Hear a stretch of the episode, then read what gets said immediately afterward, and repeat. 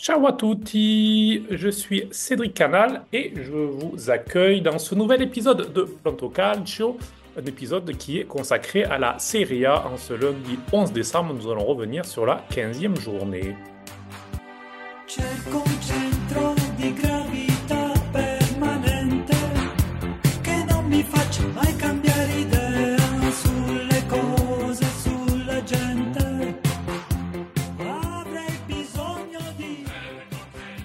Antoine Aiello, bonjour. Bonjour Cédric, comment ça va? Ça va très bien. Il est comment ton centre de gravité? Ah, euh, ça, je, je vois très bien ta colle, c'est par rapport à Franco Battiato, c'est ça? C'est ça, c'est notre générique. J'adore, aujourd'hui. c'est c'est gentil. Et ça pourrait devenir d'ailleurs notre générique peut-être un petit peu fixe, parce que j'aime beaucoup cette chanson aussi. Donc euh, voilà, dites-nous ce que vous en pensez d'ailleurs. Donc, euh, Centro di Gravità Permanente, la chanson de, de Battiato. Avec nous également Nicolas Wagner. Salut Nico. Ciao à tutti, comment ça va les amis? Ça va plutôt bien. On va aussi demander à Raphaël Gauthier qui est de retour. Après, euh, justement, la semaine dernière, il n'était pas très très bien. Donc, il, est, euh, il va mieux et il est donc eh bien de retour en, en ce lundi matin. Salut Raph. Salut à tous. Alors, aujourd'hui, nous allons parler euh, notamment de Juve-Napoli, nous allons parler aussi d'Atalanta-Milan, nous allons nous poser une question concernant Thiago Motta et une autre concernant Hakan Çalhanoğlu. Vous avez le programme, on peut donc commencer. Ha una pazienza pari allo zero e un'arroganza nel porsi terrificante. E vabbè, ci sta, non è che si può piacere a tutti, quindi cambia canale. Merci Hilary pour la transition.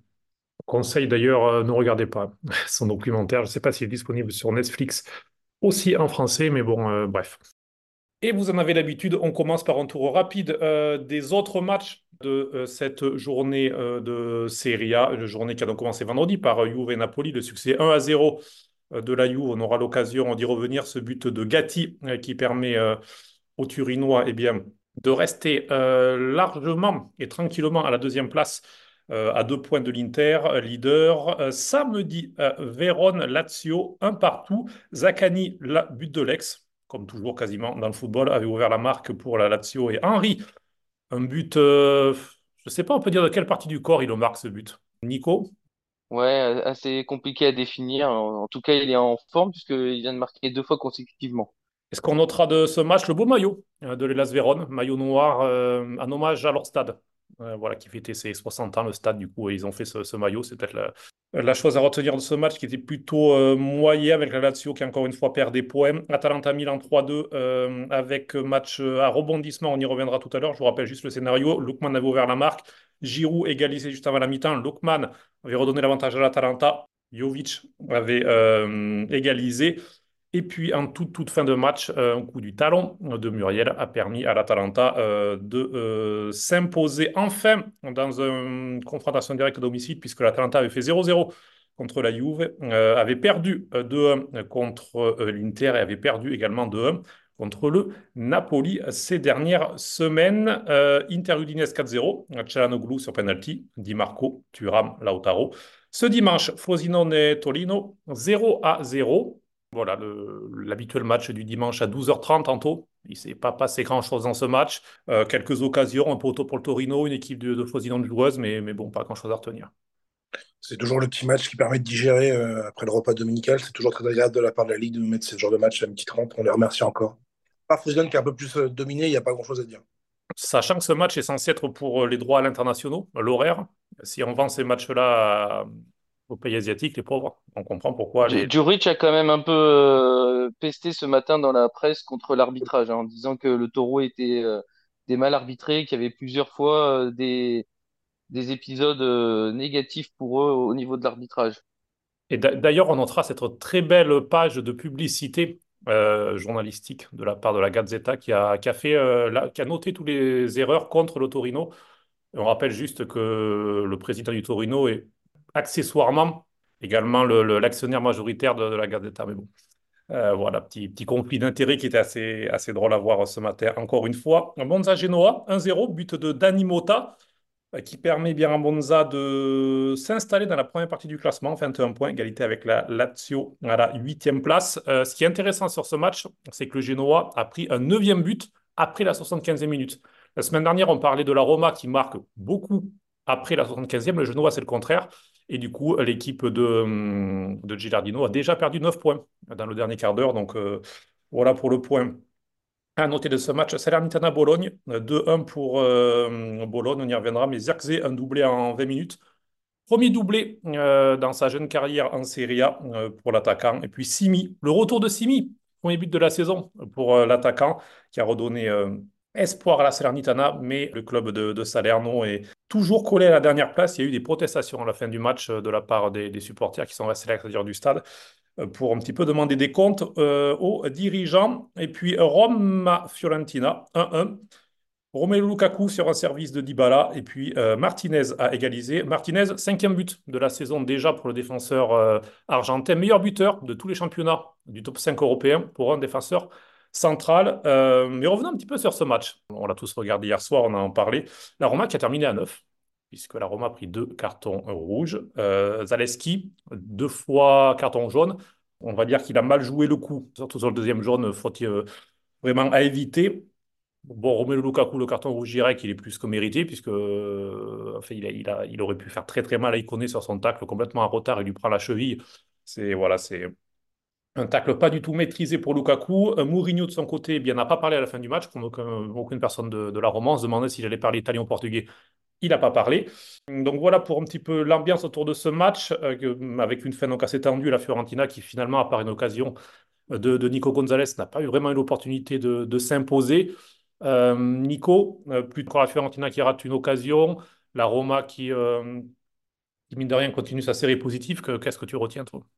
Ouais, vu le scénario du match euh, et le fait que la FIO se, se retrouve euh, en double supériorité numérique pendant euh, quasiment plus de, plus de 20 minutes, il y avait moyen de, de faire autre chose que, que ce match nul. Ils ont très mal géré les, dernières opportunités.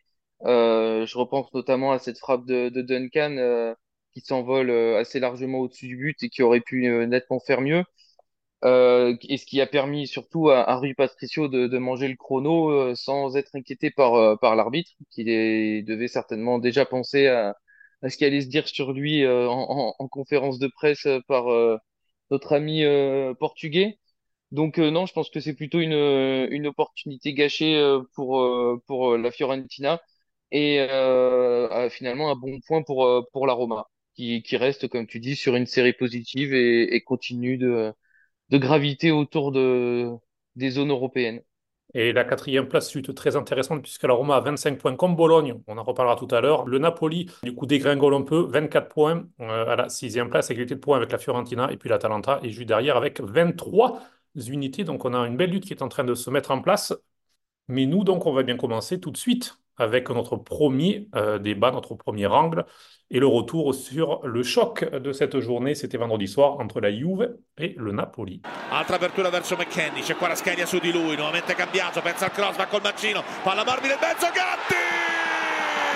Per l'1-0 Juve! Gatti! Ancora i difensori protagonisti! Ancora Gatti a segno dopo Monza, la sblocca lui, minuto 51. On a l'impression que c'est un peu toujours le même scénario cette saison avec la Juve. Euh, une équipe qui défend, une équipe euh, qui concède très très peu et un défenseur qui marque. Là, c'est Federico Gatti. Une semaine après avoir offert la victoire au bout euh, du bout du temps additionnel sur la pelouse de Monza, le défenseur a récidivé une tête sur un centre de Cambiaso qui permet donc à la Juve de s'imposer 1 à 0 contre le Napoli. Ça a fait du bien à Allegri, puisque depuis son retour, il n'avait pas battu le Napoli. Trois défaites et un nul. Que penser de cette Juve? Je vais commencer avec, euh, avec toi, Nicolas, puis ensuite euh, on demandera à Raph et, Anto. Une, Juve donc qui s'est imposée 1 à 0 pour la cinquième fois cette saison et pour la septième fois avec un seul but d'écart. Donc euh, voilà, c'est vraiment une équipe, le Colto Muso, un petit peu poussée à la caricature, Oui, effectivement, les journées se passent et se ressemblent tu m'as pris euh, toutes les stats que j'avais préparées euh, pour le, le petit euh, focus sur la Juve. Ouais, effectivement, donc cinquième victoire 1-0, septième victoire par un seul but écart sur 11 victoires au total. En, en première mi-temps, la Juve a, a beaucoup concédé. je pense aux, aux, occasions de Politano, de Gvara, qui se retrouve tout seul quand même face à Stechny, et à, à Di Lorenzo aussi. Malheureusement pour, euh, pour Naples, euh, ils n'ont pas été capables de, concrétiser ces occasions, hein, comme euh, l'indique le, le tableau final avec un seul tir cadré. Au contraire de, de la Juve qui est ultra efficace et les, deux tirs cadrés du match euh, réussit à, marquer par, par Gatti, qui est un peu avec Rabiot l'un des deux symboles de, de cette Juve assez laborieuse et ennuyante, mais terriblement efficace. On notera aussi que c'est la plus faible attaque du top 4 et la deuxième meilleure défense. Et que le meilleur buteur du club, Vlahovic, n'a que 5 buts quand euh, le capocannonière actuel, Lautaro, en a déjà 14. Raphaël, euh, une équipe, euh, Nicolas le disait, euh, basée sur la défense, a seulement trois buts encaissés sur les dix derniers matchs, avec une série de huit victoires et de nuls, depuis avoir sombré contre Sassuolo. C'est vraiment une équipe qui, euh, qui a changé de visage. On se répète un petit peu, j'ai l'impression, tous les lundis, mais euh, ça, continue à marcher. Donc pourquoi est-ce que Allegri changerait? Surtout, est-ce que pour toi, ça peut marcher jusqu'au bout? Hmm, je l'ai déjà dit, donc je vais pas me contredire maintenant. Je pense pas que ça puisse marcher jusqu'au bout. En tout cas, c'est pas ce que j'espère. On va imaginer que, euh, au bout d'un moment, la Juve, avec 33% de possession, va pas pouvoir gagner tous ses matchs. Mais en même temps, tu as raison de le dire, euh, c'est ce qu'on se dit depuis déjà le mois de, le mois d'août. Donc, au bout d'un moment, c'est légitime de se demander si, euh, passer le mois de décembre, c'est pas au final une manière de jouer qui est très très bien euh, conçue, qui est très bien euh, euh, ima imaginée par les joueurs et du coup bah ça marche. Moi, ce que je voulais dire par rapport à ce match, c'est qu'au final, c'est peut-être le 1-0, le moins 1-0 euh, de la Juve cette saison, puisqu'il y a eu pas mal d'occasions des deux côtés. Ça aurait pu vraiment basculer. Vara, de mémoire, a une belle occasion. Osimhen, bon, il a un but hors jeu, il est hors jeu, il n'y a pas de problème. Mais je veux dire, il y a, eu pas mal d'occasions de chaque côté, même la Juve a, eu l'occasion de marquer un peu plus. C'est un match qui aurait pu basculer. Alors, ça bascule du côté de la Juve. De toute façon, il n'y a pas grand-chose qui bascule du côté du Napoli en ce moment.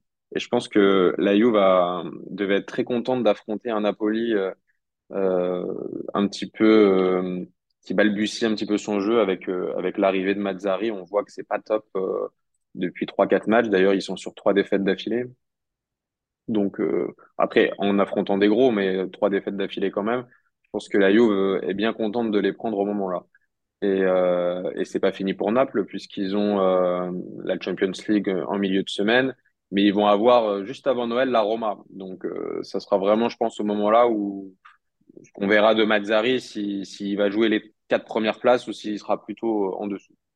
Antoine, je viens vers toi pour parler notamment du Napoli, puisque Raphaël le disait, c'est une équipe effectivement qui... Alors, on voit toujours des bonnes choses. hein. Il y a eu ces belles occasions. L'occasion de Guevara, c'est assez incroyable. L'an dernier, il se crée des buts, et là, en ce moment, il les rate. C'est ce qui est assez incroyable. C'est ça la différence. Après, quand on regarde les statistiques de Guevara, que ce soit en, termes de dribble, en termes de course, en termes de tout, il est à, à peu près comme, voire mieux que la saison passée. Il, a plus de dribbles réussis que la saison passée, par exemple, euh, Guevara. En revanche, euh, clairement, dans les 20 derniers mètres, il n'y est pas. C'est un petit peu le symbole de, de ce Napoli, non? Bah, si on regarde euh, Kvara, euh, là, il, a joué son 54e match avec le Napoli euh, en championnat. Si on regarde bien les, ses statistiques, sur les 10 27 premiers matchs, il a 12 buts, 10 passes décisives. Et sur les 27 derniers matchs, donc on est à la moitié, il a 4 buts et 3 passes décisives. Donc surtout, ce Napoli, collectivement, on le retrouve. On l'a retrouvé contre l'Inter, surtout en première mi-temps. Le, contre le Real, il a fait un bon match. Euh, et là, contre la Juve, Napoli fait quand même un assez bon match. Sauf que, bah, encore une fois, le Napoli est trahi par ses hommes devant. Il y aura Asquela qui n'a pas du tout une. euh, qui est pas dans un bon moment. Osimhen qui a une blessure et qui a encore du mal. Et aussi, on voit aussi que la blessure de- des, arrières gauche euh, pèse parce que, que ce soit Nathan ou, ou Luan Jesus qui parfois permutait l'autre soir, on sent qu'il n'y a pas la même poussée. Que Varane est un, est un peu seul sur le, le côté gauche. Et d'ailleurs, quasiment toutes les attaques dangereuses du Napoli viennent toujours ou de Politano ou de, ou de Di Lorenzo, donc du côté droit. Donc Vara qui est pas au niveau, qui rate, euh, Raphaël dit qu'il rate une occasion, enfin qui rate une occasion, il rate pas une occasion, il rate les cages ouvertes. C'est-à-dire qu'il est vraiment en face à face devant le gardien. Il a les cages complètement ouvertes devant lui, il la met euh, dans les tribunes. Donc euh, une grande défaillance du Napoli au niveau de ses hommes. Et je pense quand même que c'est quand même le Napoli été très très mal payé de sur ces trois dernières défaites en Ligue des Champions contre l'Inter, contre la Juve, contre la Juve. Je pense que un nul aurait été un peu plus juste, comme contre le Real. Donc bon, c'est le jeu, on le voit, ça manque de chance, ça manque de d'efficacité, mais je pense quand même qu'il y a des progrès avec l'arrivée de Mazzari, que si les deux trois joueurs devant se mettent un peu la tête en place, je pense qu'il y a moyen de, de voir plus. Euh, je vous pose une petite colle. Est-ce que vous savez combien de points a en moins le Napoli par rapport à la saison passée? 12. Raph? C'est pas 12. Hmm, 11. Nico? Oh, 6-8. 17. Oh, 17 points de moins. 17. Ils en avaient 41. C'était le troisième meilleur départ de l'histoire de la Serie A. La saison passée, à 41 points après 15 matchs. Là, ils sont à 24. Donc, euh, et surtout, dans ces 24 points, ce qui est fou, c'est qu'ils ont pris 7 points en 7 matchs à domicile. Alors là, le match est à l'extérieur, mais c'est déjà 4 revers euh, au Maradona. C'est vraiment compliqué euh, pour le Napoli qui, après avoir eu un calendrier très très difficile, puisque comme le disait Raph euh, tout à l'heure, depuis son arrivée, Mazzari, il a quand même eu l'Atalanta, le Real, l'Inter et la Juve. C'était pas, pas forcément évident. Heureusement, il y a eu cette victoire tout de même à Bergame pour un petit peu alléger euh, la note. Nous, on va passer à un autre match qui nous a intéressé entre l'Atalanta et l'AC Milan. Succès donc au bout du bout de l'Atalanta, je vous le disais en ouverture, qui a enfin accroche un gros à domicile en ce début de saison. Mais je voulais voir avec toi, Raphaël, notamment, euh, le côté AC Milan, une équipe de l'AC Milan qui avait encore beaucoup d'absents, avec Théo qui était euh, titularisé en défense euh, centrale une nouvelle fois, avec Florenzi et, Calabria sur les côtés. Calabria d'ailleurs qui a pris un carton rouge juste avant le but décisif de Luis Muriel. Si vous n'avez pas vu ce but, je vous le conseille. C'est sûrement le, le but de cette journée, euh, cette talonnade, ce coup du talon de la part euh, de l'attaquant colombien euh, entré en cours de match. Et donc l'AC Milan qui a 9 points de retard sur la première place. Alors bon, ça fait que 3 victoires, c'est pas non plus si important que cela après 15 journées. Mais tout de même, ce qui est intéressant, c'est que hum, un tel écart, c'était pas arrivé depuis la saison 2014-2015 entre les deux premiers et le troisième. À l'époque, c'est la Juve et la Roma qui, euh, s'étaient échappés. Donc voilà, pour toi, est-ce que ce retard est déjà euh, trop important, Raph, et surtout par rapport au match euh, de, de l'AC Milan et à la, dynamique actuelle? Hmm, je pense que oui, effectivement, c'est déjà un peu trop. Alors, comme tu dis, c'est pas terminé, mais déjà 7 points de retard par rapport au deuxième, 9 points par rapport au premier. Il va quand même falloir aller les chercher. Alors, ça, ça passera par quoi? Ça passera déjà, si, si on veut euh, passer devant l'Inter et la Juve, ça passera par des victoires en confrontation directe. Ça, c'est obligatoire, pour au moins prendre 3 points. Euh, sachant que l'Inter en aurait encore 6 si jamais Milan bat l'Inter. Donc 6 points, c'est quand même encore euh, beaucoup à aller chercher. Mais bon, là, on est vraiment sur, sur du long terme. Si on se, si on se focalise un petit peu sur ce qui s'est passé dernièrement et sur les prochains matchs, ça annonce pas vraiment grand-chose de très très bon pour le Milan, puisque les blessés ne vont pas revenir dans deux jours, en tout cas pas pour tout le monde. Euh, Léao peut-être au prochain match, et encore c'est pas sûr. On a un match de Ligue des Champions qui va compter quasiment pour du beurre, puisque la probabilité de terminer troisième ou deuxième est assez faible, sachant ce que Newcastle a à jouer. On a des prochains matchs qui sont assez abordables pour Milan, puisque ça reçoit Monza, ça va à Salerne et ça reçoit Sassuolo avant, euh, avant la nouvelle année. Donc disons que ce sont des matchs abordables. Néanmoins, quand on regarde les derniers matchs du Milan, et quand on pense surtout à celui de Lecce euh, 2-2, quand on pense à celui de ce week-end contre l'Atalanta, qui est pourtant une équipe que Milan aime bien jouer, qu'elle arrive bien à aborder, c'est pas super positif. Euh, Quand tu vois que pour la deuxième fois consécutive, Théo Hernandez est placé en, en défenseur central, et je n'impute pas la défaite euh, à sa position, ni aux blessures, ni, à lui-même. Euh, je voulais aborder un autre point par rapport à Milan, c'était le nombre de buts encaissés on, on remarque qu'il y a un nombre de buts encaissés qui est pour moi beaucoup trop élevé.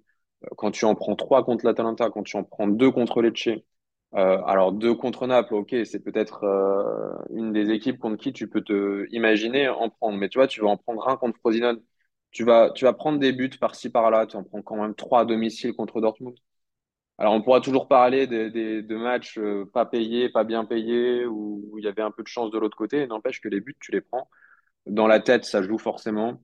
Euh, quand tu joues au foot et que tu prends des buts et que tu en reprends le match d'après, inconsciemment, tu te dis, tu rentres dans une, dans une sorte de normalité de prendre des buts. Ce que tu vois rarement, par exemple, à, à la Juve. La Juve, quand ils prennent un but, tu sens dans leur tête que c'est assez rare et qu'il y a une réaction. Milan, quand tu prends un but, bon, bah, ah, bah, on a pris un but, va falloir aller en remarquer un.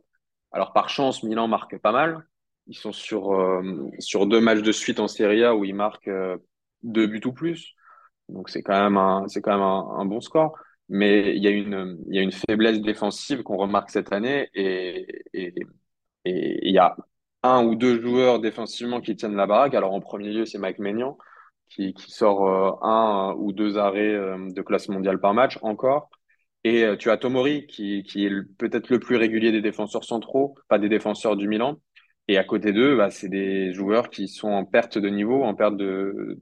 Pour moi, Théo Hernandez fait pas une grande grande saison, même si encore une fois, je veux pas tout lui imputer. Mais le défenseur central à côté de Tomori est rarement très bon en ce moment. Calabria, Florenzi, c'est pas du niveau euh, attendu, donc euh, c'est compliqué. Antoine, euh, Raphaël le disait, c'est vrai que Mike Maignan en plus fait euh, des bons matchs. Peut-être d'ailleurs dans les choses à, noter positives, même c'est Jovic, deux buts en deux matchs, donc euh, il est en train de se débloquer. L'attaquant, c'est voilà, c'est peut-être l'un des points positifs, mais sur cette fébrilité actuelle de l'AC Milan, Antoine, et sur cette façon de jouer, parce que Pioli, on l'a vu contre l'Atalanta, ça a été euh, pressing tout terrain, un contre un. Il a, il a décidé de ne pas se renier. Il a un petit peu payé parce que quand on voit les buts, euh, même si le premier but vient d'une touche, ce qui, pour, j'imagine, pour un entraîneur, toujours frustrant parce que quand tu as tes joueurs qui sont pas bien placés sur une touche, c'est quand même, euh, voilà, ça fait quand même mal. Mais voilà un petit peu sur tout ça, qu'est-ce que vous en pensez? Déjà, je pense, que les gens qui nous écoutent, et même vous aussi, vous savez que je suis sûrement l'un des plus grands défenseurs de Pioli dans le podcast. Sauf que là, je, je commence à me poser vraiment des questions, parce que je suis intelligent, aussi parfois il met pas un peu trop d'ego dans ses, dans ces schémas de jeu parce que quand tu, justement tu veux jouer euh, à 60 mètres de tes, de tes buts avec des joueurs qui ne sont pas du tout dans leur poste, c'est-à-dire Florenzi qui joue euh, défenseur gauche, Théo qui joue défenseur euh, central, Calabria qui, qui peut jouer que 45 minutes parce qu'après il a des crampes ou il est fatigué et que tu n'as pas une couverture du terrain faite pour, pour ça, bah, tu te demandes si bah, justement est-ce qu'il fallait peut-être pas jouer un peu plus bas pour essayer de, de contrer l'Atalanta, même si Milan joue en plus haut, a eu pas mal la balle à certaines phases de jeu je commence à me poser des questions euh, sur Pioli. Pioli, il arrive toujours à s'en sortir en ce moment parce qu'il a l'alibi des blessures. Il y a un alibi qui existe, mais euh, dans, la, gestion du match, tu as l'équipe qui a le caractère, chose qu'on a noté, de revenir deux fois au score contre l'Atalanta et qui se prend un but de casquette euh, à la fin du match comme ça. Tu te dis que bah, fallait peut-être un peu plus fermer le, le résultat et, et pas se prendre de, de, buts comme ça de Muriel. Donc tu, te demandes pourquoi est-ce que Adli euh, est allé à la pêche, pourquoi est-ce que euh, Il n'y a pas déjà une faute avant sur l'action. En fait, j'ai l'impression que cette équipe, surtout, elle est, très naïve dans sa gestion des matchs. Tu prends des buts quand tu dois pas en prendre, t'en mets quand tu dois. Tu essaies d'en mettre dans certains moments où tu veux peut-être un peu plus gérer parce que tu vois que le score est, était pas trop mal. Donc, surtout, en fait, je vois surtout une grande immaturité, je vois parfois un- une forme de relâchement dans certains joueurs, euh, une lassitude de certains joueurs. Enfin, on, sent qu'il y a une mauvaise atmosphère qui se crée dans le club. Et pourtant, ils sont quand même troisième. C'est ça qui est quand même assez en plus euh, paradoxal, c'est que L'an dernier, où ils ont eu un peu plus de mal, euh, ils ont quand même tenu, euh, notamment euh, dans les périodes très compliquées, des 7 matchs sans victoire et des 4 défaites, ils ont des, des, grosses branlées contre le Sassuolo, d'autres équipes.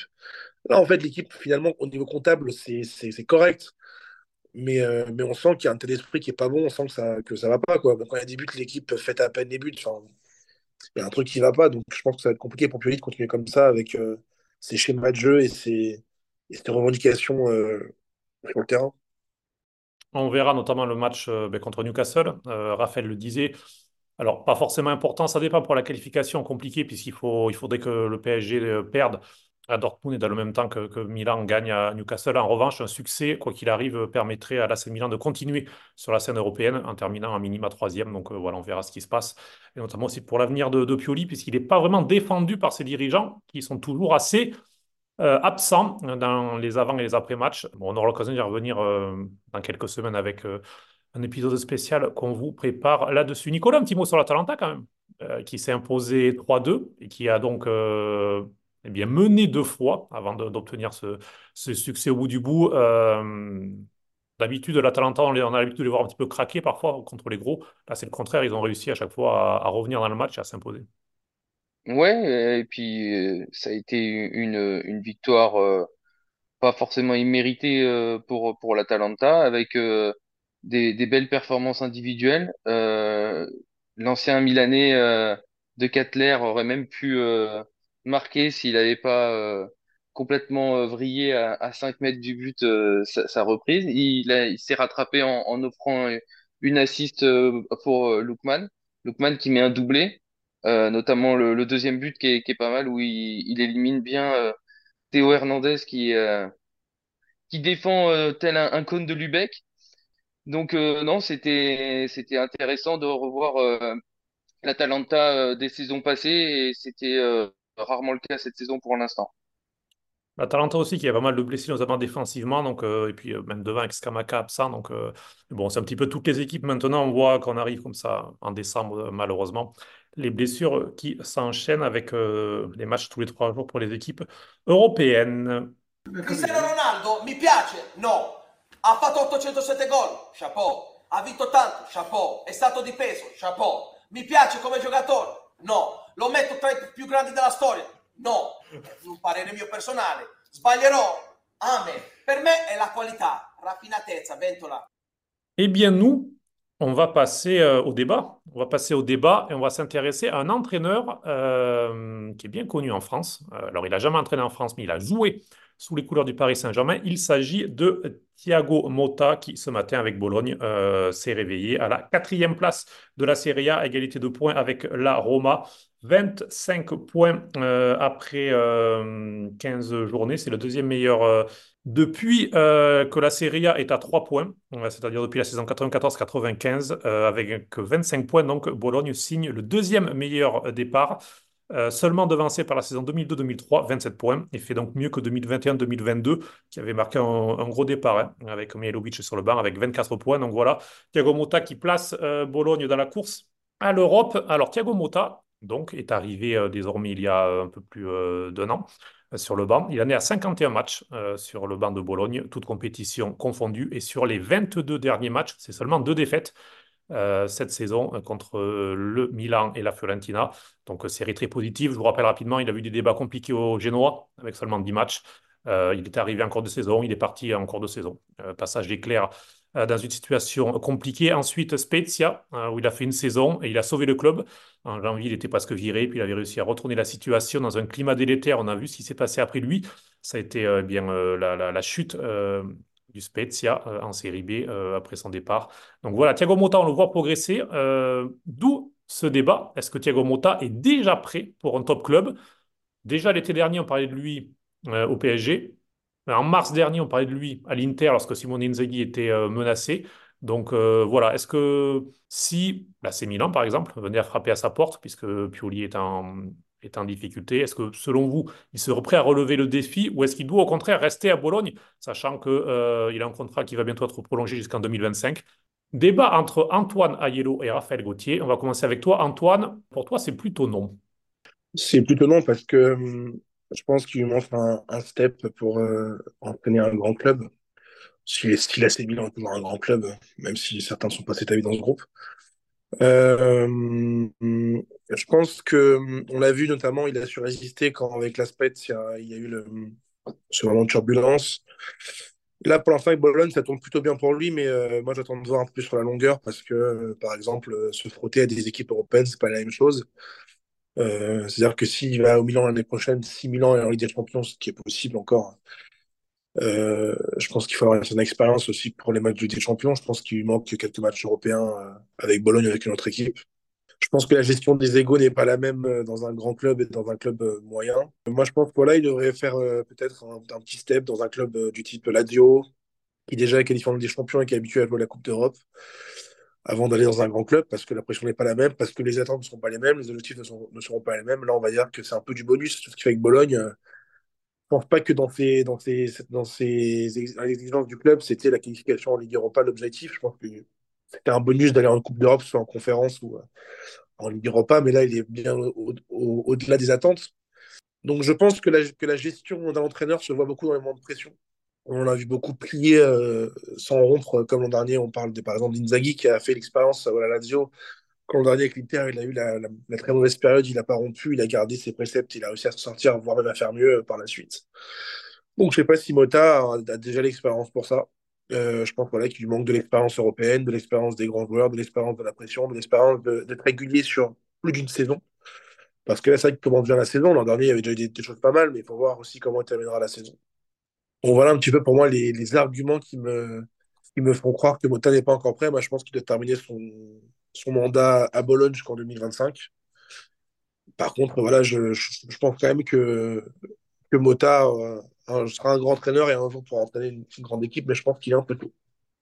Son Bologne qui est, plaisant, même si c'est une équipe qui est plus pragmatique qu'à ses débuts d'entraîneur. C'est une équipe qui, prend peu de buts, euh, notamment. euh, et puis c'est une équipe qui, euh, petite stat, là en s'imposant sur le terrain de Salerne, a signé sa première victoire à l'extérieur de la saison, puisqu'elle a enchaîné les matchs nuls euh, en déplacement. Et euh, il reste donc quatre équipes qui n'ont pas encore gagné euh, à l'extérieur cette saison. Lecce, euh, la Salernitana, Frosinone et Cagliari. Euh, Raphaël, pour toi, c'est plutôt oui. Tu sens que Thiago Motta pourrait être prêt euh, à relever le défi dans un, grand club, donc euh, dis-nous pourquoi. Alors, plutôt oui, parce que, euh, bon, on les a déjà évoqués, on les évoque toutes les semaines quasiment, les bons résultats de Bologne qui, amènent Bologne à la, cinquième place et égalité à la quatrième. Donc ça, sur les résultats, on est, d'accord. Sur la manière de jouer, c'est assez intéressant aussi parce que il faut aussi se rendre compte, et ça, même si on le dit aussi, il faut que tout le monde le comprenne. C'est un Bologne qui essaye de jouer au foot. C'est pas un Bologne qui, bétonne et qui prend des points euh, un petit peu grâce à la chance. Euh, après, si on regarde par rapport aux grosses équipes, puisque c'est là-dessus qu'on peut juger Thiago Motta si on veut le voir euh, performer plus haut, contre les grosses équipes cette saison, c'est une seule défaite contre le Milan. Sinon, c'est des matchs nuls contre Naples, l'Inter et la Juve. C'est une victoire contre la Lazio si on les considère comme gros. Et euh, il y a encore un match contre la Roma à jouer. Donc, c'est quand même des performances qui sont pas mal par Bologne, par rapport aux grosses équipes. Ensuite, si on, si on réfléchit de manière vraiment personnelle pour Thiago Motta, ce qui est le mieux pour lui, ce qui est le moins bien pour lui, alors euh, je suis pas grand, enfin je suis, personne pour lui donner des conseils, mais j'ai peur que Thiago Motta, on l'enferme ou il s'enferme dans un rôle un petit peu, je prends mon temps, dans un rôle un petit peu du, euh, du, mec qui a pas envie de se brûler les ailes et on, on sait que le train dans le foot, il passe pas souvent, il passe pas deux fois, il passe pas trois fois. À la fin de la saison qui arrive, on sera sur, euh, j'ai pas envie de dire une valse des entraîneurs, mais une, petite valse des entraîneurs avec des équipes qui vont voir normalement ces entraîneurs changer. Je pense à Milan, je pense à Naples, je pense à la Juve, au moins les trois là. Pas au moins, peut-être les trois là. Si euh, Thiago Motta a envie de, de jouer dans une de ces- a envie d'entraîner une de ces trois équipes, il va falloir prendre le train quand il arrive au bon moment parce que euh, après il reviendra pas si vite. Hier, Allegri, ça fait très longtemps qu'il est à la Juve. Euh, Naples, ok, Naples a plutôt l'habitude de changer ses entraîneurs assez, vite. Mais, tout ça pour dire que s'il prend pas le train en marche quand il arrivera devant lui, il va peut-être attendre un moment. Et après, attendre un moment, ça veut dire aussi peut-être tenter l'étranger. Et l'étranger, on sait que c'est particulier. La Serie A ne ressemble pas aux autres championnats. On sait qu'il a un lien avec le PSG, mais est-ce que le PSG, là, pour le coup, ce serait pas un autre extrême, celui des égaux, celui de la pression euh, extrême, etc., etc.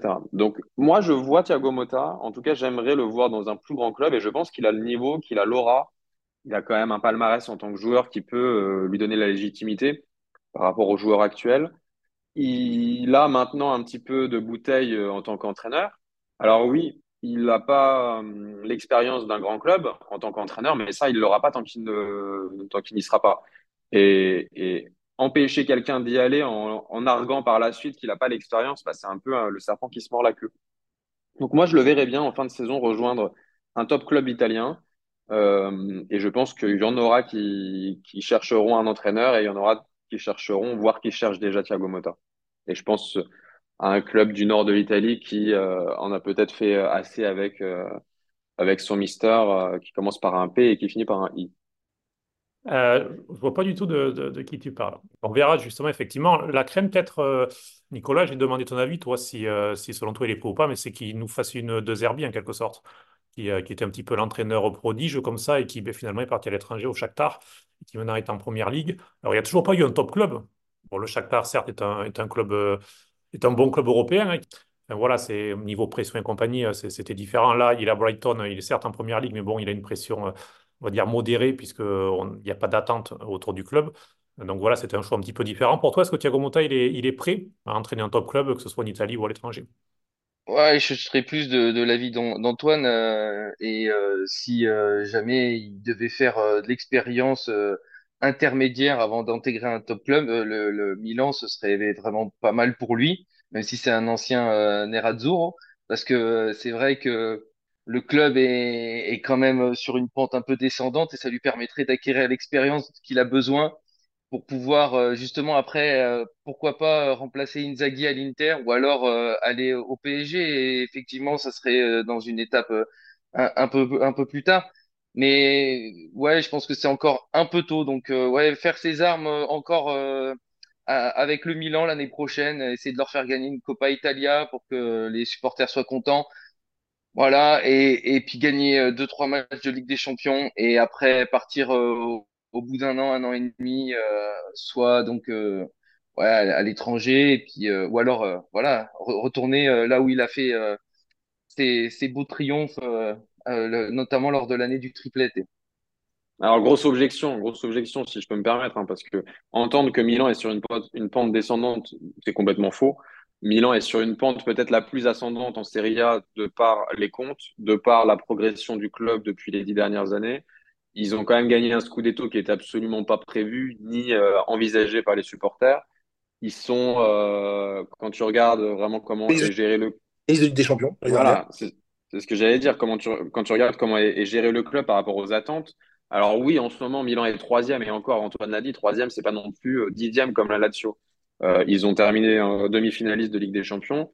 Ils ont terminé avec quand même euh, un niveau de jeu qui est assez intéressant. Euh, Dire que Milan est sur une, pen- une pente descendante, faut, faut avoir oublié ce qu'était Milan. Il y a, il y a, il y a dix ans, Milan était sur une pente descendante et Milan avait bien descendu pendant cinq ans. Là, Milan, Alors, depuis, euh, depuis je, deux ans, est sur une pente ascendante. j'éclaircis, ils sont sur une pente descendante au niveau du jeu. Mais descendante de, sur deux matchs, c'est pas descendante, ça, c'est, c'est, c'est ponctu, c'est, c'est ponctuel, c'est pas structurel. Le niveau du, C'est pas, du que sur deux matchs sur le, depuis le début de la saison et ils ont les résultats qui marchent bien contre, contre les petites équipes. Mais bon, euh, Antoine était avec moi euh, au, au derby à, San Siro, hein, donc euh, C'est ça, tu en parlais. si, la boussole, c'est pas le derby. Le PSG, il me semble que Milan a, a, a bien joué contre Paris et pourtant Paris a des prétentions qui sont autres que celles de l'Inter, avec tout le respect que j'ai pour l'Inter. Mais Paris, ça vise la, la, la, victoire en Ligue des Champions. Et pourtant, Milan, je crois qu'ils ont fait un très bon match contre le PSG à domicile. Enfin, il me semble. hein. Oui, effectivement, ponctuellement, ils peuvent y arriver. on, de- on de- on devrait faire en, vidéo et pas, et pas, et pas en audio les, euh, nos, rendez-vous. Vous, vous pourriez voir les, les réactions sur les petites Mais en provocations. fait, c'est dommage parce qu'on ne sait pas si Nico, il est dans la provoque ou s'il est dans le, euh, Je pense qu'il a, c'est son avis.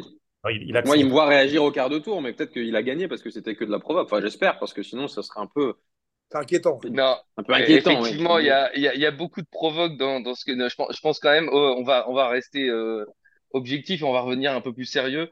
Euh, non, je pense que Mota est, est pas encore prêt. Effectivement, euh, un, un club intermédiaire, euh, j'avais dit Milan exprès pour vous piquer et ça a bien marché. Mais effectivement, l'étape intermédiaire pour Mota, euh, pour qu'il lui termine euh, de parfaire son apprentissage, serait vraiment euh, top. Et euh, je suis d'accord avec euh, avec Antoine. euh, la Lazio, un, un club de cette stature-là, ça serait vraiment bien. hein. Le Milan Parce est que par exemple, si tu considères que encore un Milan, grand club, euh, malgré tout ce que toutes les vannes que je peux vous envoyer. Parce que si par exemple tu considères que Milan est sur la pente descendante au niveau du jeu, alors, la Juve, je vais pas te poser la question parce que je pense qu'ils sont même pas Ah dans non, ta tête. mais la Juve, je l'ai déjà dit euh, plusieurs fois dans, dans ce podcast, euh, c'est c'est le, le, le football euh, préhistorique. Mais tu vois, quand, alors quand, pour- pourquoi pas pour- quand, en fait tu parles de, de- du Napoli, par exemple, un Mota, je l'enverrais ni à Naples ni à Rome, par exemple. Oui, je pense aussi. un peu intermédiaire, mais c'est trop chaud. Oui. C'est des clubs où en fait ils, ils- ils dévorent les entraîneurs. Il n'y a que des mecs comme Spalletti. Même Ancelotti, il a réussi à se casser les dents à Naples. Pour, vous- pour Non, je dire suis à quel- d'accord avec toi. C'est-à-dire que Je moi, suis je toi. à la Lazio, je pense que par exemple, ce serait, ce serait idéal. Euh, ces clubs un peu comme ça. Après, euh, je l'enverrai ni à Rome, où euh, je pense qu'il y aura la collée après Mourinho, ni à Naples, où ils ont vraiment du mal. Eux, pour le coup, ils sont en pente descendante, pour le coup, réellement, euh, sur le jeu et sur le reste cette année par rapport à l'an dernier. Milan, c'était un peu tendre. Après, ça dépend aussi, évidemment, on parle aussi à l'instant, ça dépend aussi des objectifs du club. Si l'objectif du Milan, c'est de se qualifier en Ligue des, Champions chaque année, Mota, peut y aller. Si l'objectif du club, c'est de gagner, le, championnat, c'est plus compliqué. L'Inter, l'objectif de l'Inter, c'est comme la Juve, c'est de gagner les championnats chaque année. Pour la- en ce moment, j'entends. La Mota, il n'y arriverait pas. Ça dépend aussi comment quel, le, du club. Si Milan, il va à Milan, mais c'est juste assurer une, une qualification en Ligue des Champions, il y aille. Ça peut être, ça peut être que bénéfique. L'effectif est quand même bon. Si l'objectif du Milan, c'est de gagner le- la Serie A, il- Après, on, on en, on en reparlera sur un podcast dédié, mais, mais les gars, les entraîneurs aujourd'hui, c'est très très dur d'en avoir des bons et d'en recruter des bons. Il faut que les mecs soient libres, il faut que les mecs, ils demandent pas des prétentions salariales énormes. Il faut que les mecs, ils demandent pas un mercato euh, énormissime. Bah, du coup, c'est dur d'aller trouver un, un gros entraîneur. Quand tu vois Naples, ils ont galéré. Euh, ils ont pris Mazzari. Excuse-moi, mais Mazzari, ça fait pas rêver quand tu gagnes le, le, le quand es champion en titre. Ils auraient pu prendre Tudor, mais même Tudor, il avait des prétentions qui dépassaient celles de, du président. Au bout d'un moment, euh, Ah, Tudor, surtout, c'est qu'il voulait, il voulait 18 mois de contrat alors qu'on lui en proposait que, que 8, quoi, tu vois. Oui, ça fait partie des prétentions. Pour moi, c'est pas que le salaire. Les prétentions, c'est ce que tu demandes en plus d'être entraîneur. Et honnêtement, c'est pas évident quand, quand tu es dirigeant d'aller chercher un vrai bon entraîneur. Déjà, ils sont pas très nombreux, les bons entraîneurs. Et deuxièmement, il y en a pas beaucoup qui soit veulent te rejoindre à tes conditions, soit sont partants pour, euh, pour, pour- enfin, avec, voilà, euh, c'est pas évident.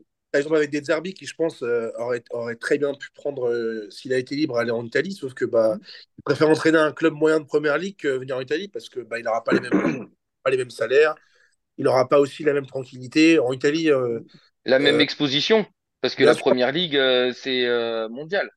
Et je vois très bien Des Zerbi, moi, euh, là, il y a des, quand même des cycles qui vont se terminer d'ici quelques, quelques mois ou quelques- dans très peu de temps, par exemple à Liverpool avec Klopp ou, euh, ou à À. United, avec United. Ten Hag aussi.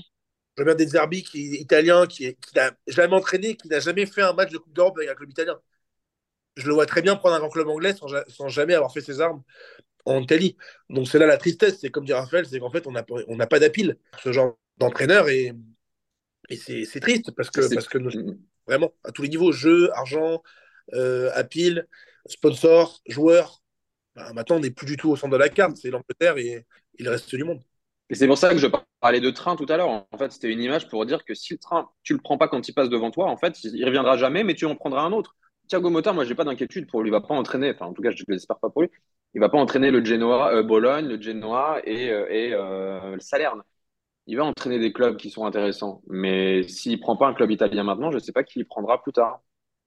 On verra pour euh, ce qui est de, de Thiago Motta, en tout cas son Bologne euh, qui, euh, qui continue à, donc à, à plaire. Et il y aura ce Bologne-Roma donc dimanche à 18h pour savoir qui sera seul quatrième de la euh, Serie A.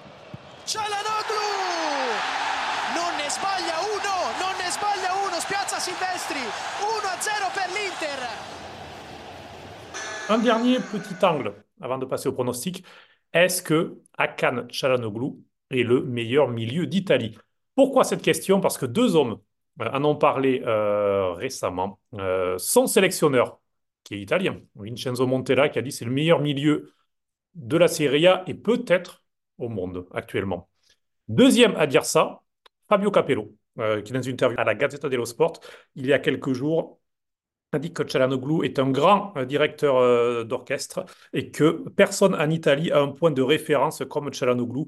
Puis il a ajouté que peu d'équipes euh, au monde avaient des, des mezzali comme aussi, aussi forts pour attaquer les espaces que Mkhitaryan et, et Barella. Selon, selon Capello, c'est tout le milieu terrain de l'Inter qui est dans le top 3 mondial euh, avec le Real et, et City, euh, pour ce qui est du, du- de ce secteur de jeu-là, en tout cas. Mais bon, moi, je voulais m'intéresser à Hakan Çalhanoğlu. Euh, pourquoi? Parce qu'Hakan Çalhanoğlu a marqué contre. Euh, Nicolas, on ne reviendra pas sur le match. hein. Les Frioulans, 4 à 0, il n'y a pas eu Ils match. ont joué?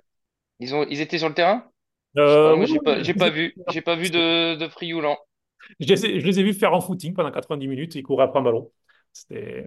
Non, c'était dur. C'était dur parce que, à part une occasion de Pereira sur un service de Samardzic, euh, il n'y a rien eu dans le match pour l'Udinese. Et donc, l'Inter a marqué sur un penalty avec euh, l'arbitrage vidéo qui a rattrapé. Donc, euh, il y a débat, faute, pas faute. Enfin, de toute façon, vu comment, le match se déroulait, ça n'a pas vraiment changé l'histoire du match. Çalhanoğlu a ouvert la marque. Deuxième but signé Di Marco sur une passe d'Hakan Çalhanoğlu. Et je vous conseille le pressing coordonné de Lautaro et Çalhanoğlu pour récupérer la balle sur cette action. Troisième but de euh, Marcus Thuram sur un service de, de Mkhitaryan, et puis le, quatrième de Lautaro qui se le fait tout seul. Il est un peu frustré, le capitaine, il a pris le ballon, Euh, il a récupéré, il a couru 30 mètres, il a frappé, il a marqué. Son quatorzième but de la saison, euh, donc dont un seul penalty, parce que c'est Çalhanoğlu qui tire les penalty. Lui, il a mis son sixième penalty de la saison, son septième but au total, puisqu'il a aussi marqué de l'extérieur de la surface contre le Napoli le week-end passé. Vous pouvez donc ajouter deux passes décisives. Vous pouvez ajouter le fait qu'ils se sont installés en tant que regista de l'Inter dans un profil totalement différent de Brozovic, qu'il est l'un des meilleurs aussi pour ce qui est des interceptions en Serie A. C'est un domaine où il a beaucoup progressé. Il tourne à 4-5 interceptions par match à Calcianoglu. Tout le travail défensif est beaucoup plus important. Donc, selon moi, oui, actuellement, Akanchalanoglu est le meilleur milieu dans ce rôle-là d'Italie, parce qu'en fait, je n'en je vois pas d'autres. J'ai fait le tour. Euh, Locatelli, non. Lobotka fait une saison un petit peu à l'image de tout le, Napoli où il est un petit peu en dedans, même si euh, c'est sûrement le, le, moins pire de, tout le Napoli, le milieu de terrain, mais voilà, il est un petit peu en dedans. Cristante, Paredes, non. Euh, qui a un rôle un petit peu différent, mais je trouve qu'il est encore euh, il est en deçà dans, dans, son apport très clairement dans la régularité. Donc voilà, pour moi, Chalanoglu actuellement est le, est le meilleur milieu. Et si ce c'est pas Chalanoglu, c'est Mkhitaryan pour moi. Euh, donc, euh, donc voilà, il se, dispute un petit peu le, titre. Donc je vous demande rapidement, messieurs, pour vous, est-ce que Chalanoglu est le meilleur milieu d'Italie, pas du monde, hein, d'Italie On se limite à ça. Et sinon, qui? Raphaël? Bah, Tu as bien résumé déjà. C'est dur de trouver un meilleur, le meilleur milieu qui n'appartient pas à l'équipe qui est première au classement. Le milieu, on, connaît son importance dans, dans, un, dans un système, dans le 11. Et Chalanoglu, il est vraiment au cœur du milieu. Donc voilà. Je pense qu'effectivement, c'est peut-être en ce moment le meilleur milieu d'Italie qui performe bien grâce à ses pénalties, mais pas que, tu l'as dit. Et surtout, et peut-être que ça c'est mon entier chanaloglousme primaire qui parle, mais j'ai envie de dire qu'il est premier aussi parce qu'il euh, n'y a pas grand grand monde euh, pour le, pour le concurrencer. Effectivement, à Milan, les milieux, c'est pas forcément ce qu'on voit de mieux. À Naples, j'en parle pas. À la Juve, à la Juve peut-être Rabiot, à la limite, on pourrait discuter. Mais bon, je pense qu'effectivement, Chala est peut-être euh, plus régulier cette saison. Et euh, ça fait une belle transition parce que on vous l'annonce dès maintenant, mais on, en reparlera plus tard. On va faire un podcast dédié un petit peu au bilan de la première partie de saison et on fera notre équipe type de Pronto Calcio. Et vous imaginez que Chala, il, il sera peut-être. Donc oui, moi je suis d'accord avec toi. Je dirais pas parce que c'est un top mondial, mais plutôt parce que ça manque de concurrence un petit peu comme les entraîneurs pour le, sujet d'avant, forcément. C'est un petit peu tout le, tout, tout le, le calcio, toute la Serie A qui est un petit peu. C'est systémique. Antoine a raison. C'est systémique et structurel. En fait, quand tu, quand tu regardes le, la Serie A et quand tu regardes le foot européen le week-end, euh, en niveau de jeu, en spectacle, en tout, tu te rends compte qu'il y a un, un, gap, qu'il y a un niveau, euh, qui, un niveau d'écart, un petit peu comme quand tu regardes la Ligue 1. Alors, je compare pas Ligue 1 et Serie A parce que c'est différent sur plein de points. Et quand tu regardes la Ligue 1 et quand tu regardes les matchs européens, tu te dis, ah ouais, en fait, c'est pas le même sport. Quand tu regardes la Serie A, c'est un niveau au-dessus pour moi, en tout cas techniquement, en termes de joueurs, etc. Il n'y a pas de débat. Mais c'est encore pas au même niveau que l'Angleterre, l'Espagne, etc. Hier, quand tu regardes, j'ai regardé la fin de, de Barcelone-Gérone après avoir regardé Romafio. C'est vraiment pas le même sport, techniquement, dans les, dans les situations de jeu, dans les, dans les attaques, etc. Ah, il y a encore, il y a encore euh, des efforts à faire, mais bon, de toute façon, on s'écarte du sujet, puis de toute façon, on est d'accord là-dessus. Antoine, euh, je te voyais faire des bons pendant que je parlais, parce que je te regarde quand je parle.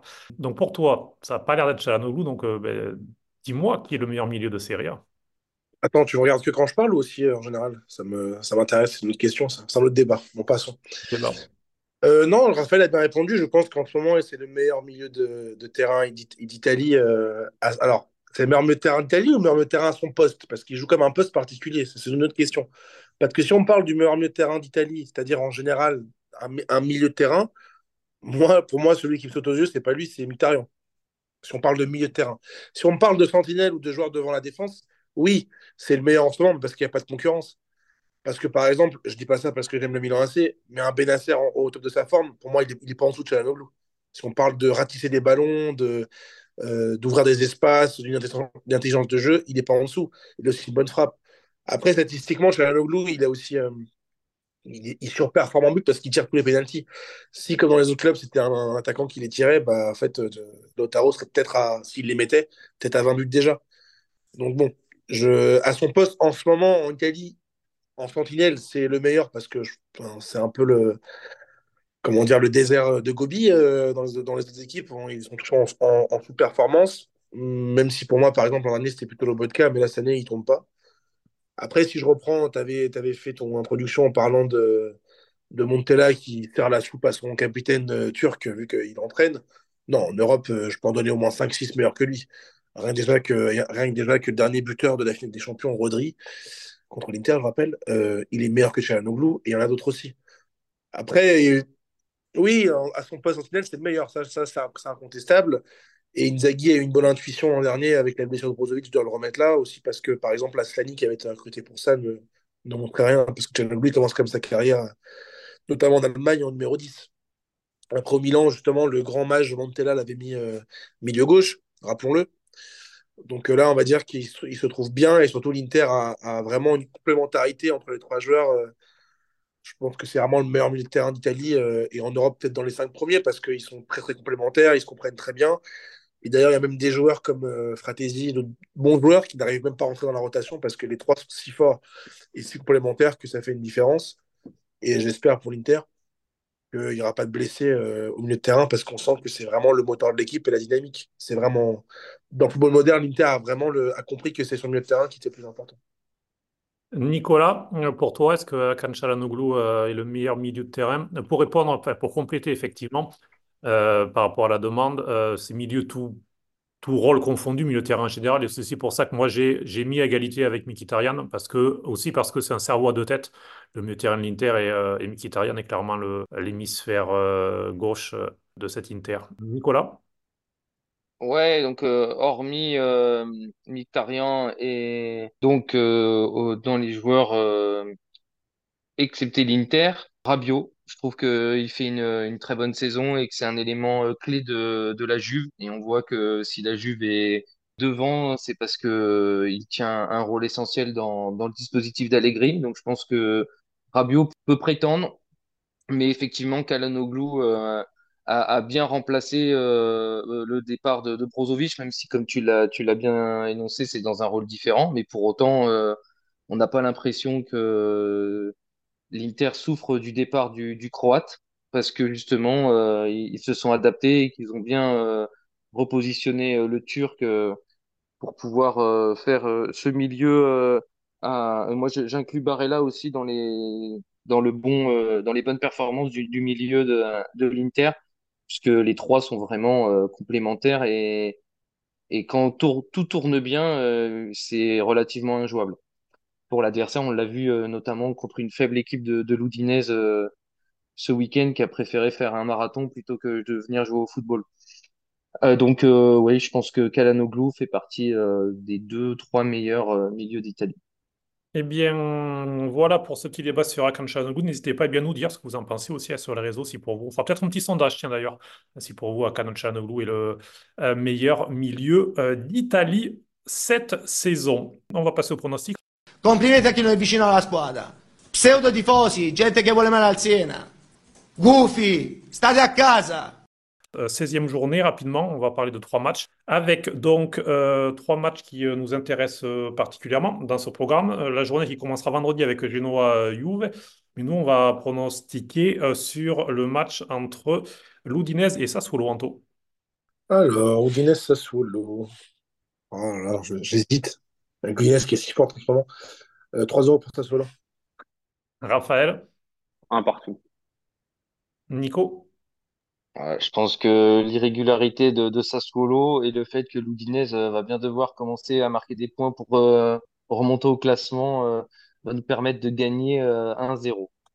ce qui serait la première victoire de l'Udinese à domicile, hein, puisque l'Udinese n'a toujours pas gagné à domicile. C'est la seule équipe de Serie A dans ce cas-là. Moi, je vais dire 0-0. Ensuite, on passe à dimanche. Je vous en ai un petit peu parlé tout à l'heure de ce match. C'est un petit peu l'affiche de la journée par rapport au classement. Bologne-Roma, euh, puisque les deux équipes sont égalité de points à la quatrième place. Anto, 1-0 pour Bologne. Nico, Avec les suspendus et euh, la dynamique, euh, victoire de Bologne 2-0. effectivement, euh, il y aura comme suspendu Lukaku, euh, notamment, qui va sûrement prendre deux matchs par rapport à son carton rouge direct. Euh, Dybala qui s'est de nouveau blessé. Dybala qui a été élu euh, meilleur joueur du mois de novembre. Ça m'a un petit peu surpris, même s'il a fait plutôt des bons matchs, mais euh, voilà, je ne l'ai pas vu aussi étincelant que ça. Mais bon, bref. Euh, Raphaël, Et Azmoun, euh, sûrement euh, absent aussi. hein. Donc, euh, ça fait quand même pas mal de monde en moins. Allez, on va espérer une victoire de Bologne euh, 2-0. Euh, moi, je vais dire 1 à 0. Et puis, c'est le Simone Inzaghi match, euh, Lazio-Inter. Euh, il a du mal hein, contre la Lazio depuis qu'il est sur le banc de, de l'Inter. Il a du mal lorsqu'il revient à l'Olympico. Simone Inzaghi, notamment la saison passée, un revers 3-1 en début de saison. Alors, Anto. Non, je vois une victoire facile de l'Inter. La Lazio est vraiment en mes formes. Je vois un 2-0, tiens, avec un doublé sur penalty de Çalhanoğlu. Et combien de penalty au VAR? Ah, je sais pas, euh, quelques-uns, mais bon, c'est. bon. Euh, on a remarqué que les Argentins vont tellement vite que dès qu'on les touche, ils ont tendance à voler. Mais bon, bref, c'est pas le débat de la journée. On fera notre débat la semaine prochaine sur, euh, sur la fragilité des gens d'Inter. Raphaël. Euh, moi, je vais faire un double pronostic. Je vais pronostiquer la victoire de l'Inter, évidemment, donc euh, 3-1. Mais comme ce sera la deuxième défaite euh, en trois jours pour la Lazio, je pense que Sarri ne sera plus l'entraîneur euh, de la Lazio la semaine prochaine. Ouh, ça, c'est c'est une belle, euh, belle petite cote. Nico? Alors, c'est un match qui arrive après une semaine européenne. euh, les organismes vont être fatigués. euh, je pense que le match nul, ça sera déjà bien payé pour l'Inter. Quel score? Un partout, un, un, un doublé de, de penalty, euh, un but de Chiro et un but de notre l'ami préféré d'Antoine. Le Euh, kebabier. Et puis de, de mon côté, je vais dire, euh, je vais dire 2 en Inter euh, sur, euh, sur ce match. Voilà pour les pronostics de cette journée. Ben, c'était un plaisir d'être avec vous, Antoine Aiello, Nicolas Merci. Raphaël Gauthier. Merci à vous. Merci aux auditeurs et merci à toi pour cette merveilleuse animation encore. Ça, ça me touche. Merci beaucoup. J'espère ben, que ce podcast vous a plu. N'hésitez pas à réagir. Vous pouvez nous retrouver sur Twitter et sur Instagram. Vous pouvez nous écouter sur Spotify, sur Apple Podcast, sur Deezer, sur un petit peu toutes les plateformes de podcast. Vous pouvez retrouver de la série B, vous pouvez retrouver de la série C également dans notre catalogue. Euh, on se retrouvera jeudi pour de la Ligue des Champions pour savoir s'il y aura trois ou quatre clubs italiens euh, ou deux potentiellement, rapidement. Dernier pronostic. Après, je, je vous laisse, messieurs. Deux, trois ou quatre clubs euh, en huitième de finale euh, de, de la Ligue des Champions. Antoine. 4. Waouh. J'aime quand c'est comme ça. Raph. 3. Nico. 3. Eh, moi aussi, je vais dire 3. Pas, à cause du Milan, mais je vois le PSG quand même faire le, faire le boulot contre le Borussia Dortmund. Mais, euh, mais je vois, le, je vois l'AC Milan gagner à Newcastle. Équipe en méforme. euh, Et Milan qui va, qui va sortir un gros match européen. euh, L'ADN qui va parler euh, ce mercredi. Nous, on en reparlera donc jeudi. Et puis, euh, il me reste à vous, euh, à vous souhaiter trouver et garder votre centre de gravité permanent. Le titre de la chanson euh, du regretté Franco Battiato, qui est dans l'histoire notre euh, deuxième catané catanaise préféré, puisque le premier, il est encore avec nous ce matin. À très bientôt. Ciao, ciao.